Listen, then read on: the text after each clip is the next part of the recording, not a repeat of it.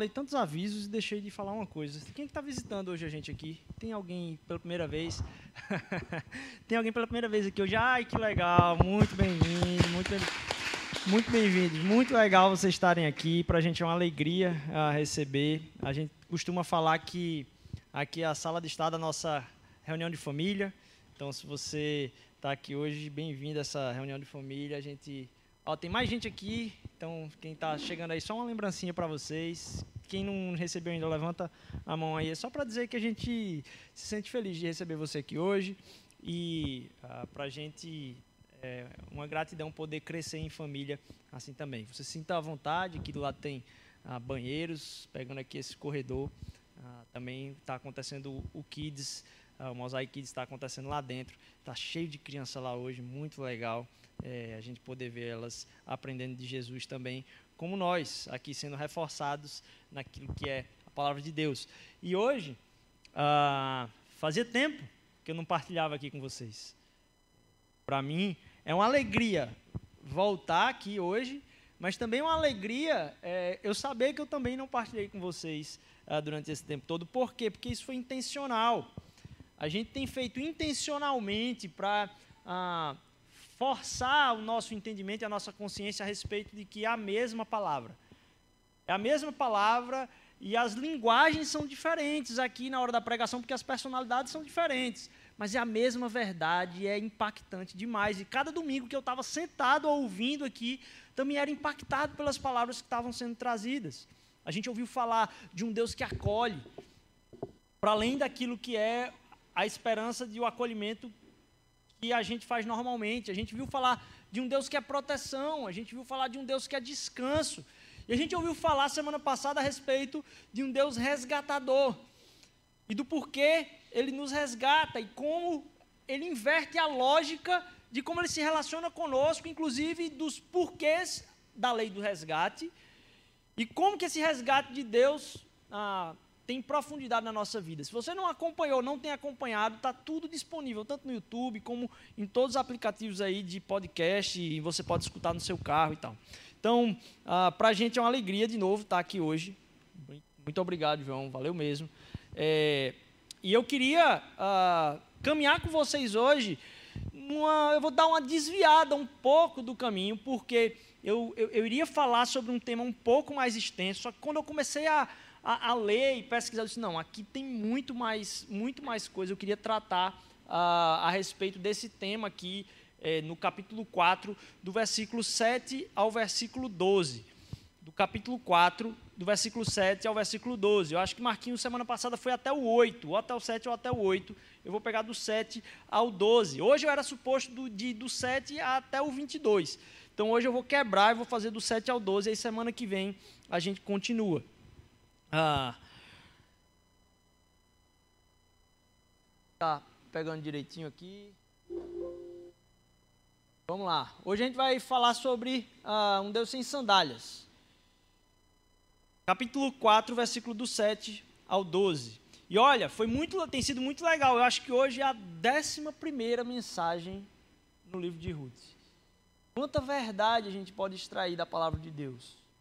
A gente para, respira medita, isso é palavra viva para o nosso ser. Vamos ler lá o que está então em Ruth capítulo 4, a partir do versículo 7. Antigamente em Israel, para que o resgate e a transferência de propriedade fossem válidos, a pessoa tirava a sandália e dava ao outro. Assim oficializavam os negócios em Israel. Quando, pois, o resgatador disse a Boaz: adquira você mesmo, ele também tirou a, a, a sandália. Então Boaz anunciou aos líderes e a todo o povo ali presente: Vocês hoje são testemunhas de que estou adquirindo de Noemi toda a propriedade de Elimeleque, de Quilom, de Quilion e de Malom. Também estou adquirindo o direito de ter como mulher a moabita Ruth, viúva de Malom, para manter o nome do falecido sobre a sua herança e para que o seu nome não desapareça do meio da sua família ou dos registros da cidade. Vocês hoje são minhas testemunhas disso. Os líderes e todos os que estavam na porta confirmaram: somos testemunhas. Faça o Senhor com esta mulher que está entrando em sua família, como fez com Raquel e Lia, que juntas formaram as tribos de Israel. Seja poderoso em Efrata e ganhe fama em Belém, e com os filhos que o Senhor lhe conceder dessa jovem, seja na sua família como a de Pereis, que Tamar deu a Judá.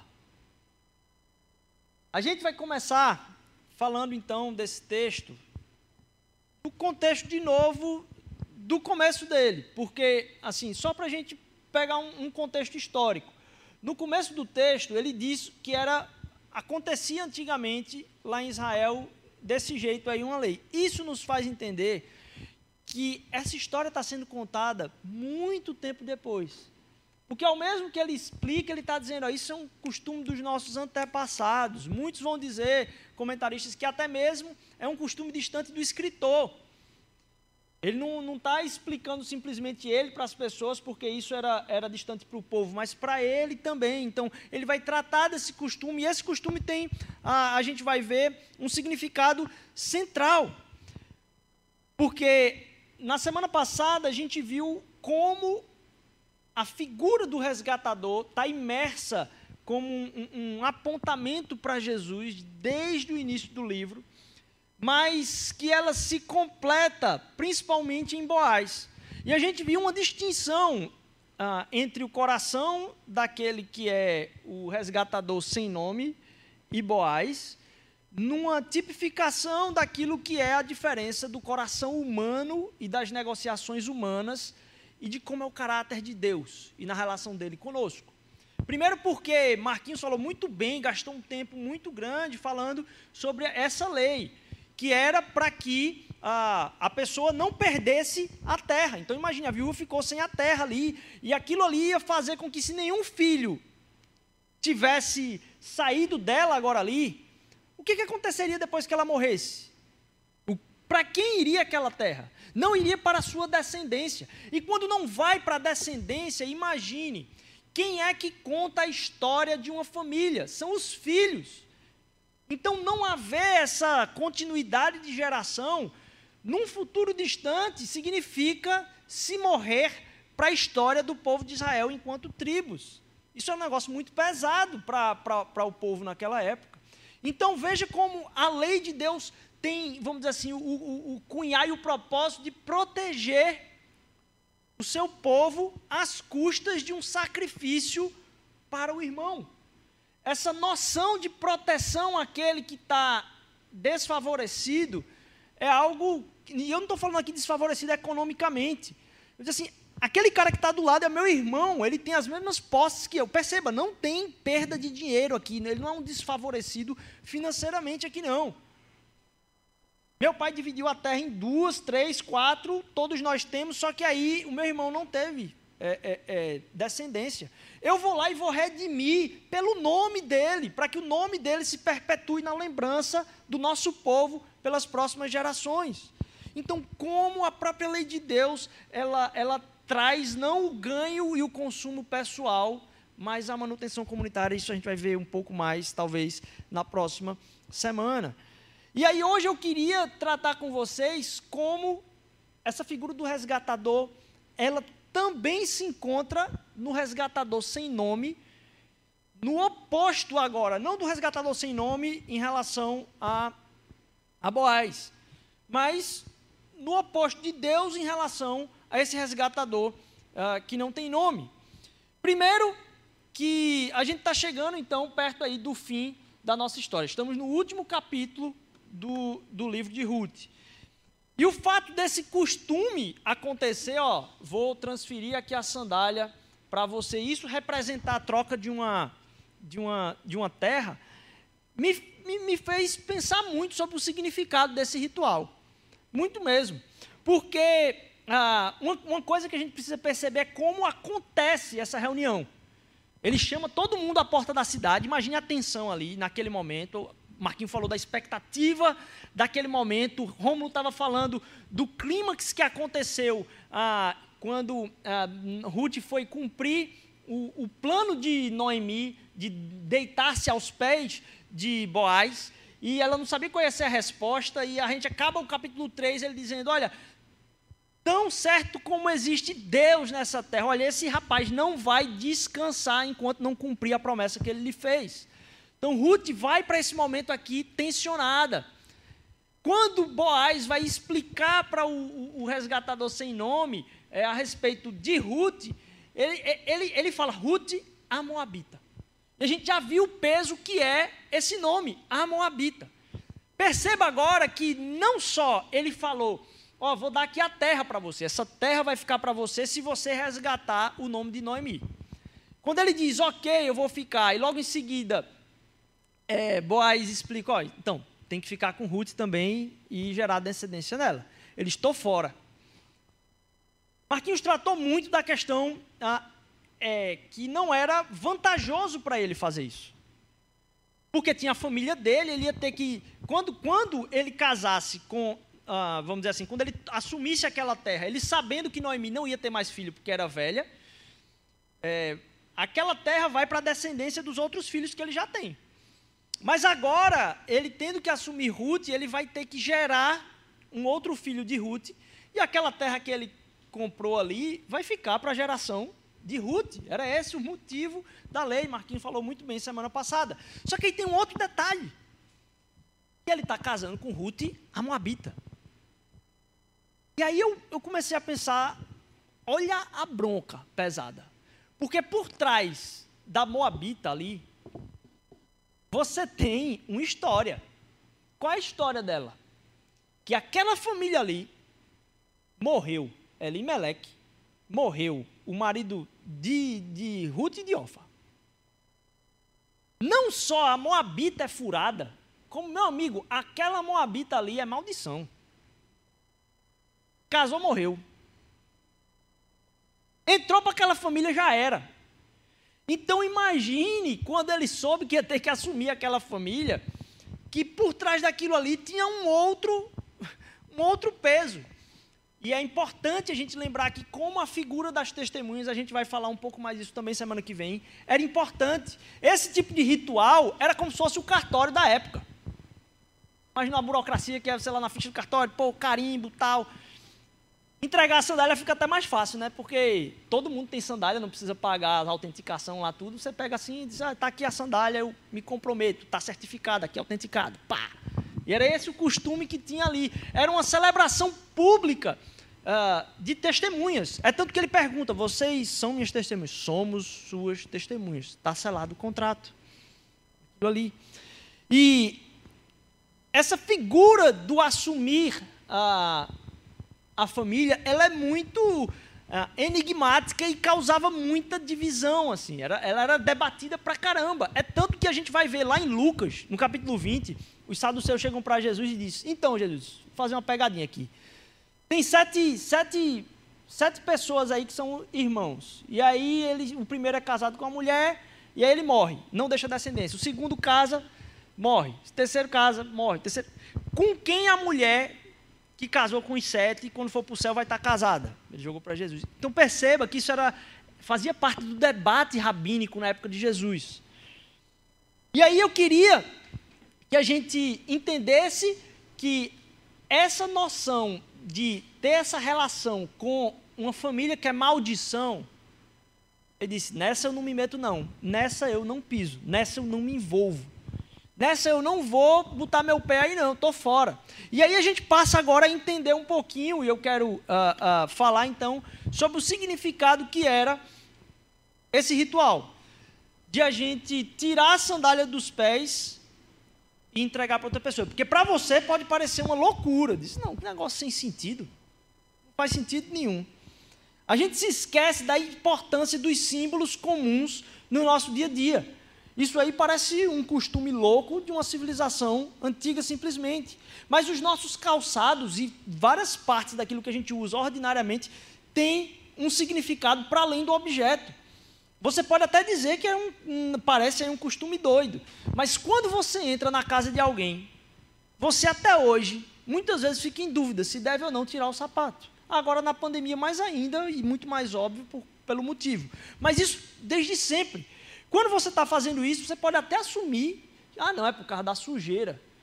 Mas vai, lá no fundo tem uma noção que está envolvida em respeito. Você está entrando na casa de outra pessoa que nada a ver, mas no coração da gente esse objeto está relacionado a um símbolo mental. E a gente deixou, a gente virou tão pragmático que coisas simbólicas perderam o seu peso. Mas até hoje isso é verdade. Mas tem vários outros símbolos para a própria sandália. A sujeira normalmente fica fora, imagine para aquela época. As pessoas andando pelas, pelas terras lá o tempo todo. E aí você vai entrar na casa de uma outra pessoa, você tem, lógico, a sujeira fica fora, dá uma ideia de proteção e separação, uma ideia de limpeza. De certa forma, dá uma ideia também de propriedade, pois os servos não vão gastar a sandália dele no trabalho. Então, no campo, muito provavelmente quem usava a sandália era o dono do campo, porque eu não vou ficar fazendo sandália o tempo todo para ah, usar e desgastar no trabalho do dia a dia. Tem um, um, um quê de, vamos dizer assim, de posse relacionado a isso. E a gente não vai gastar porque, nesse sentido, talvez a produção de sandálias de maneira manual tivesse um significado ainda maior para aquele povo de usar aquilo porque deu primeiro trabalho e talvez represente, de certa forma, alguma posse. Hoje, para a gente também não é difícil de entender isso, né? porque, na verdade, a, gente consegue se relacionar muito bem com isso, porque foi-se o tempo que sandália e chinela, feita a gente diz aqui, a chinela, é, para quem não é daqui de Recife, chinela é chinelo e sandália, a mesma coisa, tá certo? É, a chinela da gente aqui, a sandália da gente, foi-se o tempo que era negócio barato, né? Hoje você vai comprar aí nas Havaianas, todo mundo sabe que uma sandália é de luxo, mesmo que uma chinela hoje realmente, realmente é de luxo, não está brincadeira não. Então a gente não tem ideia do como aquilo representava economicamente para o povo, mas mais do que isso, perceba o significado do pé. Eu não sei quem brincou aqui de, de esporte e ah, por algum motivo uma bola caiu no terreno do vizinho. Você pisar no terreno do vizinho tem um significado muito pesado. Normalmente eu nasci na minha infância soube de vários é, que o, o, o, cachorro não deixou chegar de volta no muro e precisou passar por algumas, algumas cirurgias. Isso era muito verdade. Já levei carreira de cachorro pulando é, muro de vizinho. E aí você tem que correr para salvar a sua vida mesmo. Mas por quê? Porque você pisou no lugar que não era seu. Percebe que essa, essa você pode pisar num lugar que a fronteira é fechada. Se você cruzar a fronteira e pisar do outro lado, já era. A relação de onde você pisa e o que é seu é muito forte. Porque quando um povo invade o outro, o que é que ele faz? Ele pisa na terra alheia. Então a figura de onde pisamos, a figura dos pés e onde a gente coloca os nossos pés, ela tem uma relação por natureza relacionada à posse. Porque quando a gente invade o território do outro, pisar significa invadir. Pisar significa eu tenho a noção de que isso aqui é meu, porque se você não sabe se esse território é seu, você pisa com cuidado. Você não vai entrando, você só entra tranquilo no lugar que é seu, ou no lugar que é público. Nesse sentido, vemos vários exemplos ah, do significado das sandálias e do retirar as sandálias. Eles podem preparar, eles podem representar, como está lá em Êxodo 12, ah, Efésios 6 e Mateus 10, ah, um preparo para fazer alguma função. Eles também podem ah, representar um, um, status, como a gente falou aqui, como está lá em Lucas capítulo 15, versículo 22, ou a pobreza de alguém, como está lá em Crônicas, ah, 2 Crônicas 28, 15 ou Isaías 22. E ocasionalmente ele pode representar, por exemplo, o, o, o sentimento de choro e perda. Quando ah, se tinha o ritual do luto, de praticar o luto, as pessoas também tinham, está lá em 2 Samuel 15, 30 e Ezequiel 24, 17. Na verdade, em Ezequiel 24, 17, ele diz assim: Olha, é, no caso de, de Ezequiel, ele está dizendo o contrário, ele diz assim: Ó, quando isso acontecer, chora no teu coração em silêncio, mas não precisa mostrar para ninguém, não. Não tira a sandália do teu pé. Coloca a sandália como se. Então, essa noção de propriedade, quer dizer, eu perdi alguma coisa. Tinha a noção do tirar. Mas alguns comentaristas vão dizer que era como se você tivesse. As nossas posses, de certa forma, fazem parte do nosso corpo e de quem somos. Então, ele, quando estava entregando a sandália, ele estava dizendo várias coisas ali. Ele estava dizendo: Olha, eu, eu, reconheço que essa propriedade não é mais minha. Deixa eu entregar para você aqui. Aquilo que eu acabei de falar, não, estou fora. Isso aqui não é mais meu. Eu não tenho mais o direito de pisar tranquilo nesse lugar. Mais do que isso, meu, minha sandália representa onde meu pé pisa. Então está aqui para você. Lá eu só piso descalço, porque normalmente quem pisa de sandália no lugar é o dono da casa, é o dono do terreno. Ah, quando eu entro na casa dele, eu tiro minha sandália para entrar nele, porque eu preciso estar alerta que aquele lugar que eu estou pisando não é mais meu. A gente enxerga também isso, tudo que a gente falou, numa figura que talvez você se lembre, que está lá em Êxodo. Moisés. Não só em Moisés, em Josué, no capítulo 5, ele vai encontrar-se logo depois de. E é muito bonito. Nossa, dá vontade de você sair pregando sobre os textos que você vai falando por, por paralelo. Porque é, quando o maná para de cair do céu, a comida que caía diariamente para alimentar o povo no deserto para, ela, ela, ela para de, de, de ser entregue no dia, dois dias depois da, da, da Páscoa. Eles festejam a Páscoa e aí, quando ele vai entrar na terra prometida, o maná para, porque agora eles vão beber da terra que mana leite e mel. E aí, a simbologia disso com a ressurreição é um negócio maravilhoso. Mas nesse momento, Josué tem um encontro com um cara que é representado como sendo o príncipe do anjo do Senhor. E ele diz: Olha, se liga, Josué. Se liga.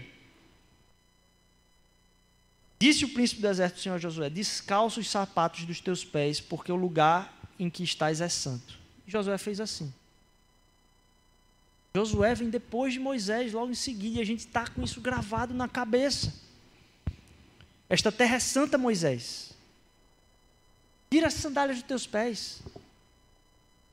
Esta terra é santa. Esta terra é separada. Esta terra não é sua. Porque o significado de, de santidade no, no, no, Antigo Testamento está muito relacionado a essa separação. Olha, fica alerta não anda como se tudo fosse natural para você. Essa terra onde você está pisando não é sua. A terra é santa. Você está em outra terra.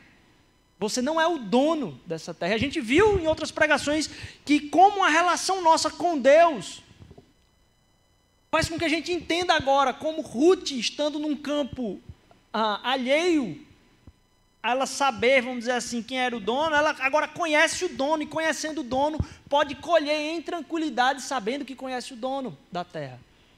E que a gente pode seguir na nossa vida, entregando aquilo que é o nosso dia a dia a Deus, porque Ele é que é o dono do terreno e Ele vai proteger tudo aquilo que é o nosso empenho em colheita. A Bíblia não fala que Ruth ficou quieta no canto, esperando que os servos a servissem de forma nenhuma. Na verdade, o capataz lá do campo disse assim: Olha, é impressionante, essa mulher está trabalhando desde cedo até tarde da, da, noite aqui, só descansou um momento. Mas ela seguia agora segura na proteção de que conhecia o dono e sabia como o dono ah, provia as coisas para ela. Moisés, estás em terra santa, tira as tuas sandálias, porque é tudo espiritual.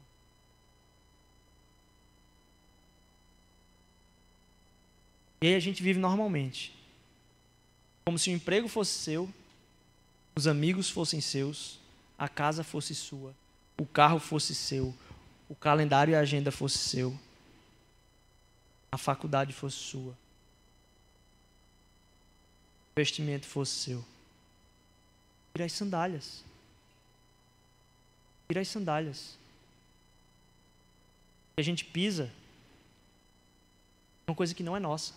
A gente conhece o dono. Mas tudo que a gente pisa não é nosso. Deus colocou, colocou-nos como mordomos de tudo que Ele nos deu. Mas nada disso é nosso. Ele nos deu de bom grado. E a gente não está no esforço de ter direito a respeito da coisa que conquistamos. Porque essa é a inversão daquilo que é a fé. E estava conversando recentemente em como a nossa fé engana as pessoas se a gente não demonstra ela de maneira verdadeira pela palavra. Porque parece muitas vezes que a gente vem se relacionar com Deus para ter o esforço de conseguir ter um pouco de divindade na nossa vida. Mas a nossa fé não diz isso. A nossa fé nos dá certeza da nossa natureza, porque em Cristo Jesus somos chamados filhos de Deus. Para que agora, certos da origem divina, a gente possa manifestar e revelar virtude máxima no nosso corpo humano. Revelar a plenitude da humanidade, porque a gente sabe de onde a gente veio. Porque quando a gente busca fazer de tudo para que a gente tenha direito sobre as coisas que a gente tem, onde a gente pisa, o que a gente faz é olhar o nosso em detrimento dos outros. Mas quando a gente tem certeza que a gente está pisando num lugar que não é nosso, mas que a gente conhece o dono do campo e que ele disse que vai nos amar e vai nos proteger e vai prover tudo aquilo que a gente precisa, a gente não tem mais relação de propriedade com as coisas, mas de serviço com as coisas. A gente se apropria agora é da relação com as pessoas. E não as troca pelas coisas. A gente entenda que a fé nos chama é ter a certeza de onde viemos e de onde estamos pisando. Para que não tenhamos crise de identidade, de ficar sabendo se é meu, se é nosso, e ficar brigando com os amigos, o, o chefe. Ah, o que? Vai faltar no final do mês. Não vai faltar. Deus não vai deixar isso acontecer. A gente tem a liberdade de caminhar descalços, vendo que a terra é dele. Não podemos ficar aqui nos esforçando para sermos, então, essas pessoas que estão alcançando o divino, mas sabendo da nossa origem em Deus. A gente vai revelar quem Ele é aqui na terra e mostrar para as pessoas: Sei, você sabia que isso tudo aí que a gente está vivendo é espiritual? Que a gente deveria estar tá tirando as sandálias dos nossos pés? Que a gente deveria estar tá, ah, realmente colocando as coisas à disposição das outras pessoas? Lá em Salmos, vem tratar a respeito disso, ó, deste domínio sobre as obras da tua mão e sobre os teus pés tudo puseste, sobre os teus pés tudo puseste. Quem está pisando? Sobre que pés estão a sua posição no emprego, seu carro, sua promoção, o seu concurso, o seu relacionamento. É tudo do Senhor. É tudo do Senhor. E aí a gente vem tratar a respeito das nossas sandálias em meio a tudo isso. Porque muitas vezes o que parece é que na busca de tentar ser divino, a gente tenta andar no limite da distância de Deus, no limite da presença mais distante possível. E a gente fica discutindo religiosidade. O que é pecado, o que não é pecado. Para que eu possa andar Lá na. Isso é um amigo meu, pastor muito amigo, que, que fala isso. A gente quer andar num abismo, sabe, da distância de Deus, o mais distante que o pastor, isso é pecado, pastor, isso é pecado. A gente vai relacionando-se com a fé para que a gente possa andar o mais distante possível da presença de Deus. E não tendo a liberdade de dizer, beleza, qual o mais perto que eu posso ficar de Deus o tempo todo? Para que eu entenda que eu fique pisando somente em solo espiritual.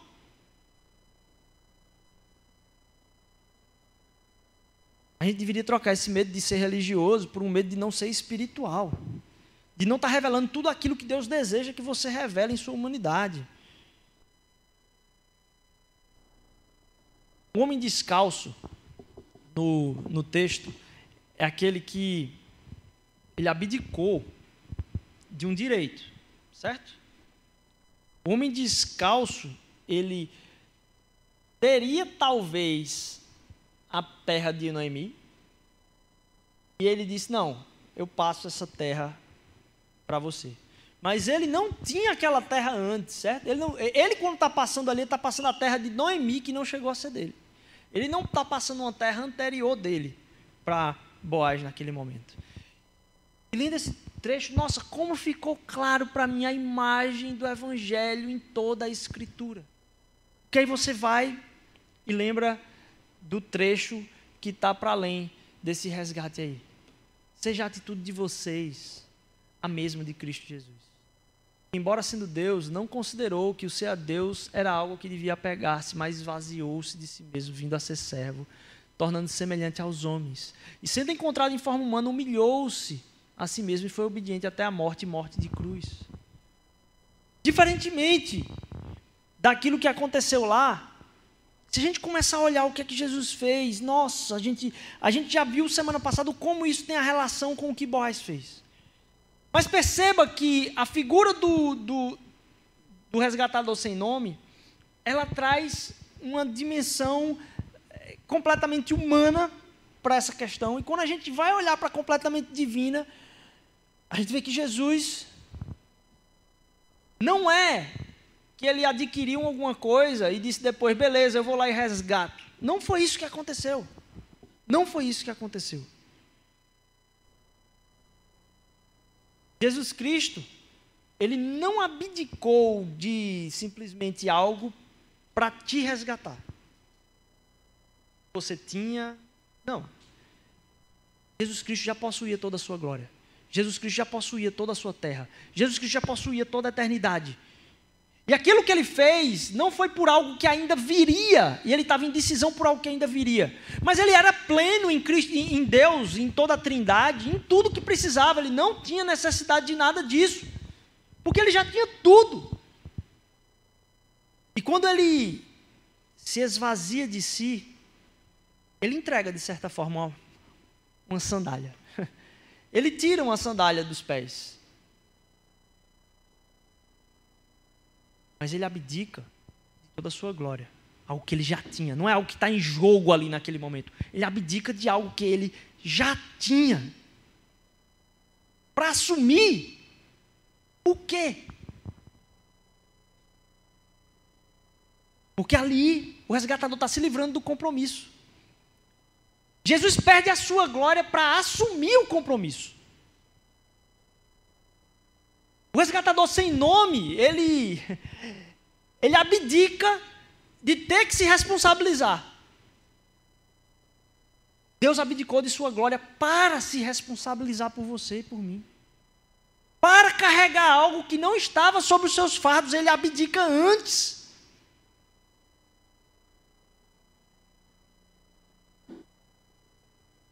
Uma coisa muito simbólica e muito bonita. É que quando a gente vai chegando para o final do, do, do, livro, a gente vai ver semana que vem, é, a gente já falou várias vezes que o nome de Ruth está na linhagem ah, de Jesus. Ela deu a luz ali ao Obed, e aí a Obed Davi, Jessé Davi. E, e, e é impressionante e eu acredito que foi, não foi não intencional, foi assim aleatório o fato do resgatador que não recebeu ela ter ficado sem nome na história. Essa é uma história sobre as gerações que dão continuidade ao que Deus está fazendo. E o nome de uma Moabita, o nome daquela que naquele momento ali podia ser furada das furadas das furadas, casou, morreu o nome dela é colocado e custava numa reunião importante daquela ter colocado o nome do resgatador sem nome? Não, não custava. Mas isso foi intencional.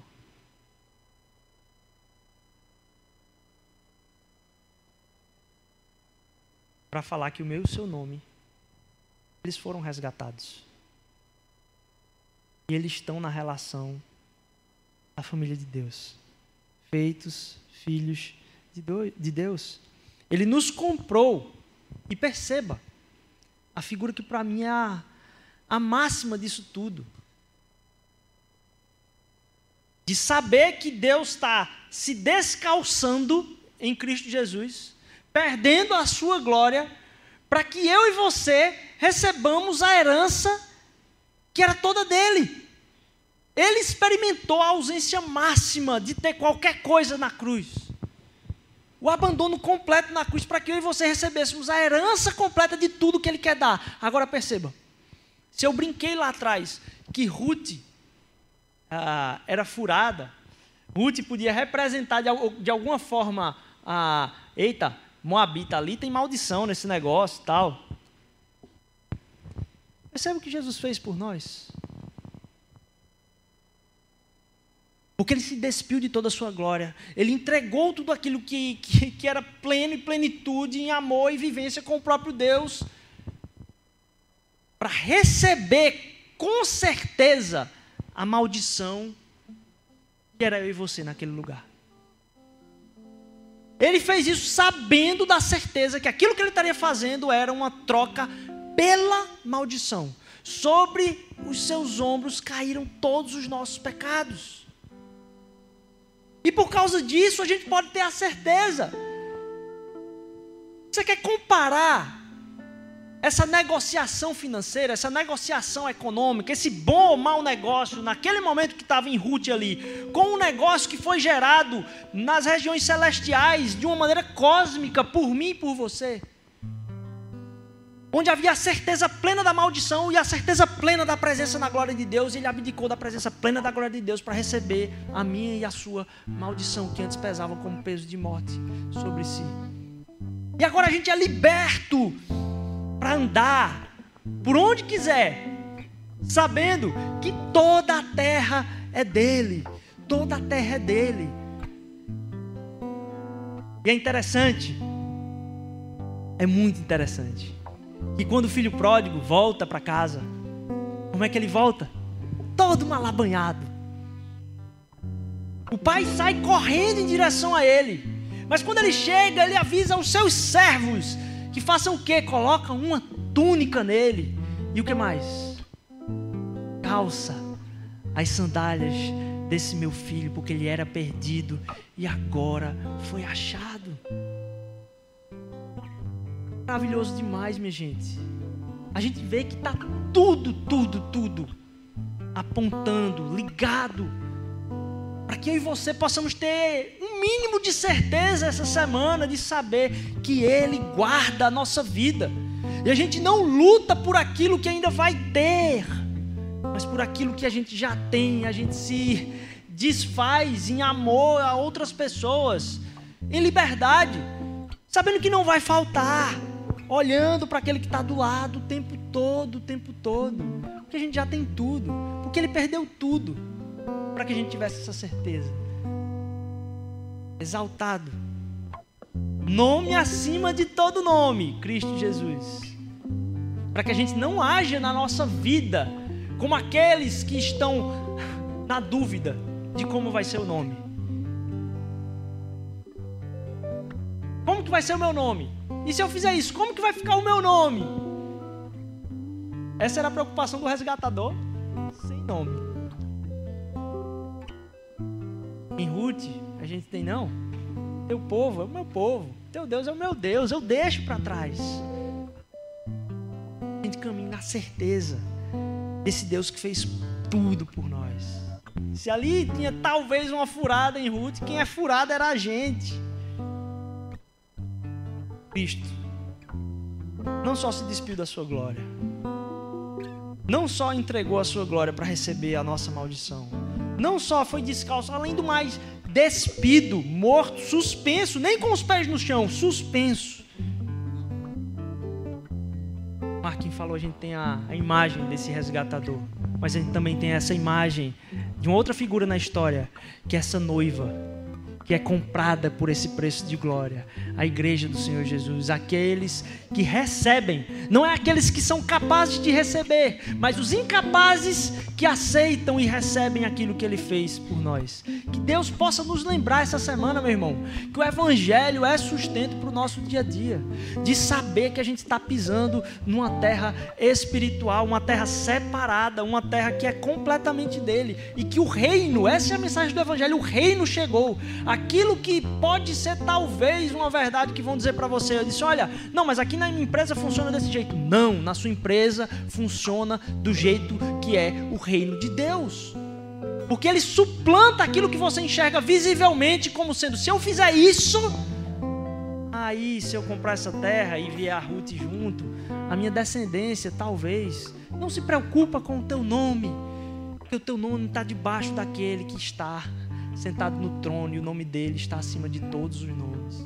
A gente vive em liberdade, caminhando por terras sagradas, sabendo que deveríamos andar descalços, mas Ele nos trouxe e disse: Olha, você está comigo, meu filho, você está comigo, meu filho. Ficar de pé, vamos orar. Eu queria